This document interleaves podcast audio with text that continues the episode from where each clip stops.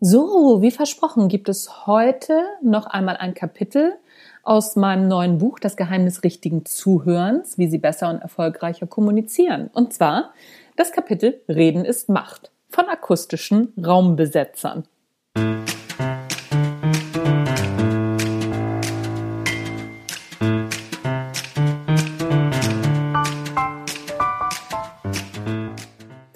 Herzlich willkommen beim Natural Leadership Podcast. Der Podcast, der dir dabei hilft, der Mensch bzw. die Führungspersönlichkeit zu werden, die du sein willst. Du bekommst innovative Ideen, praktische Tipps, jede Menge Impulse und neueste Informationen aus der Hirnforschung für deinen beruflichen Erfolg und deinen persönlichen Entwicklungsprozess. Mein Name ist Anja Niekerken und ich freue mich, dass du dabei bist.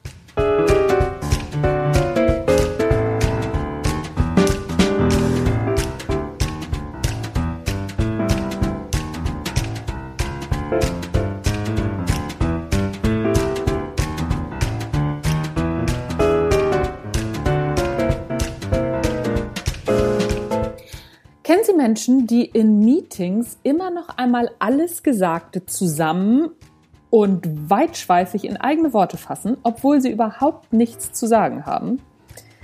Wenn ich diese Frage in meinen Vorträgen und Seminaren stelle, grinst und nickt meistens der ganze Raum.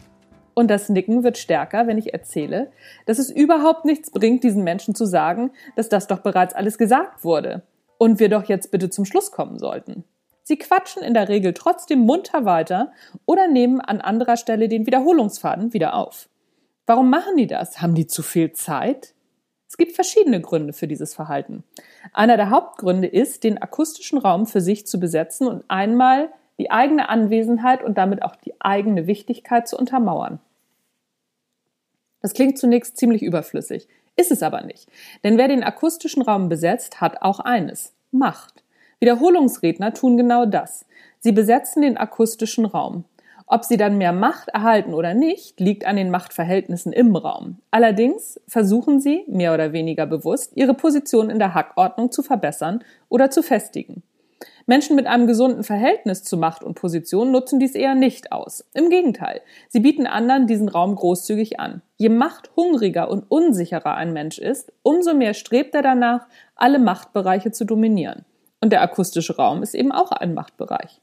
Nach Macht strebt, wer Ohnmacht spürt. Stellen Sie sich als Beispiel zum, zum einen Donald Trump und zum anderen Barack Obama vor. Ich bin mir ziemlich sicher, dass Sie sofort ein entsprechendes Bild im Kopf haben.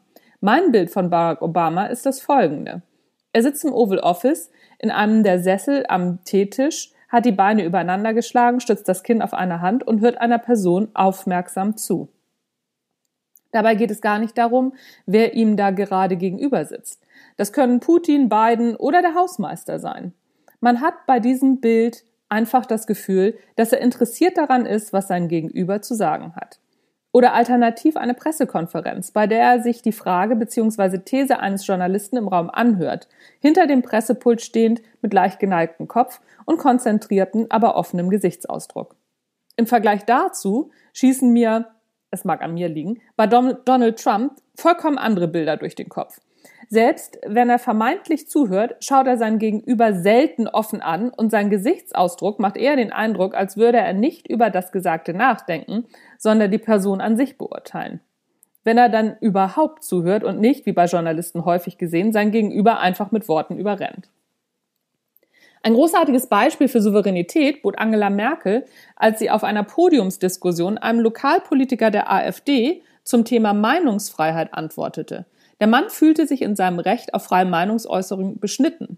Merkel blieb vollkommen ruhig und gelassen, ließ den Mann aussprechen und gab eine ruhige, sachkundige Antwort. Sie beschnitt den akustischen Raum des politischen Gegners nicht. Für Donald Trump kaum, sehr, kaum denkbar. Der akustische Raum ist eben genau das einen Raum. Und sobald die Frage der Macht gestellt wird, stellt sich die Frage, wem dieser Raum gehört. Wer in diesem Moment in diesem Raum die Macht hat, das ist die Frage. Menschen auf Machtpositionen, die mit einem gesunden Selbstwert und souveräner Gelassenheit ausgestattet sind, besetzen diesen Raum eher selten. Sie laden andere bereitwillig in ihren Raum ein. Sie nutzen den Raum, um Neues zu erfahren und ihre Entscheidungen zu überprüfen. Selbst wenn sie angegriffen werden. gelingt es ihnen oft, bis zum Ende zuzuhören, sich zu sortieren und dann ihre Position zu verdeutlichen. Das Ganze hat natürlich auch viel mit Emotionsmanagement zu tun, welches hier aber ausgeschlossen werden soll. Prinzipiell ist es einfach. Wer anderen Menschen den akustischen Raum aus einer Machtposition heraus verwehrt, übt Druck aus und drückt die eigene Meinung durch. Ein Mechanismus, der für Teams und oder Mitarbeiter fatale Folgen haben kann. Warum das so ist, erklärt ein Blick auf Affen, unsere nächsten Verwandten. Der Forscher Robert Sapolsky hat über das Sozialverhalten von Pavianen herausgefunden, dass das Herannahen von Alpha-Männchen bei rangniederen Männchen sofort Stress auslöst. Als Gegenmaßnahme veranlasst der Körper die Ausschüttung von Cortisol, den Gegenspieler der Stresshormone. Klingt erstmal nicht so schlecht. Das Problem ist nur, dass Cortisol das Langzeitgedächtnis und die Fähigkeit zur Selbstwahrnehmung einschränkt. Mit anderen Worten, die rangniederen Männchen sind im wahrsten Sinne des Wortes außer sich und haben nur noch im Sinn, die Gefahrenzone so schnell wie möglich zu verlassen. Nun könnte man meinen, dass die Macht eines Pavian-Alpha-Männchens nicht mit der einer Führungskraft zu vergleichen ist. Schließlich beruht sie ja auf Körperlichkeit und somit einer direkten Bedrohung des körperlichen Wohlergehens. Das stimmt. Allerdings reagieren wir Menschen nicht mehr nur auf direkte körperliche Bedrohung, sondern auch auf psychologische. Und dazu zählt die Macht, die Führungskräfte indirekt über unser Wohlergehen haben. Das Stichwort in diesem Zusammenhang lautet Abhängigkeitsverhältnis. Auch diesen Mechanismus gilt es beim Zuhören zu berücksichtigen, vor allem als Führungskraft. Erschwerend hinzu kommt, dass Macht etwas mit uns macht. Sie verändert uns. Wer Macht bzw. eine Machtposition hat, verändert sich. Alle, die jetzt aufstehen und denken, nein, mich nicht, sind sogar besonders gefährdet. Ein wunderbares Beispiel dafür ist übrigens Darth Vader. Ja, richtig, der Typ aus Star Wars mit den verstopften Nebenhöhlen. Am Anfang der Geschichte ist er noch Anakin Skywalker, ein junger Mann, der zum Jedi ausgebildet wird. Er lernt im Prinzip gut und gerecht zu sein und die Macht nur für das Gute zu nutzen. Anakin verändert sich im Laufe seiner Ausbildung in dem Maße, wie er die Macht mehr und mehr für sich nutzen kann. Als erstes rächt er den Tod seiner Mutter. Im Grunde der erste Schritt zur dunklen Seite der Macht. Die Macht verändert ihn. Nach und nach setzt er die Macht immer mehr für egoistische Zwecke ein. Trotzdem glaubt er noch, auf dem richtigen Pfad zu sein. Er merkt erst am Ende, dass er schon lange nicht mehr auf der richtigen Seite steht. Ein gewagter Sprung, aber ähnlich wird es wohl Uli Hoeneß gegangen sein, als er ziemlich hohe Geldbeträge vor dem deutschen Fiskus in Sicherheit gebracht hat, während er sich öffentlich über andere Steuersünder aufregte. Ein ziemlich klarer Verlust von Bodenhaftung, der mit Macht einhergeht. Wir tendieren sowieso dazu, mit zweierlei Maß zu messen. Macht verstärkt diese Tendenz. Der Psychologe und Professor für Ethik Adam Galinsky ersann hierzu ein ganz unterhaltsames Experiment, welches sich wunderbar in der Firma oder privat nachspielen lässt.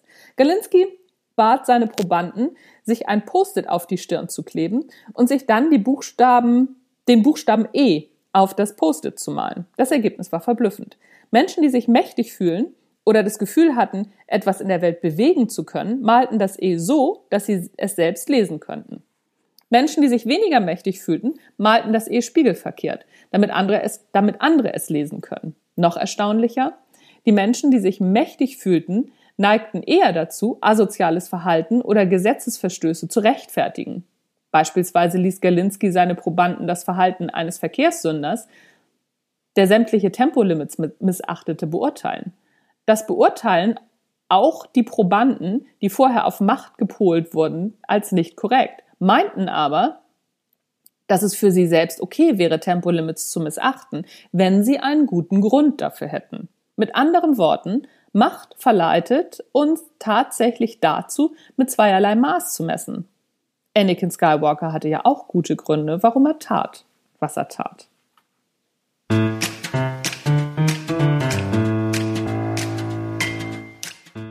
Ja, das war ein Ausschnitt aus meinem neuen Buch Das Geheimnis richtigen Zuhörens. Da wird schon so ein bisschen klar, dass Zuhören nicht nur eine, ja, eine, eine normale körperliche Tätigkeit ist, wie Laufen oder sonst irgendwas, sondern es hat wirklich viel, was damit zu tun, wie wir gerade drauf sind, wie wir eingestellt sind. Es hat ganz viel, ja, mit unserer inneren Einstellung zu tun.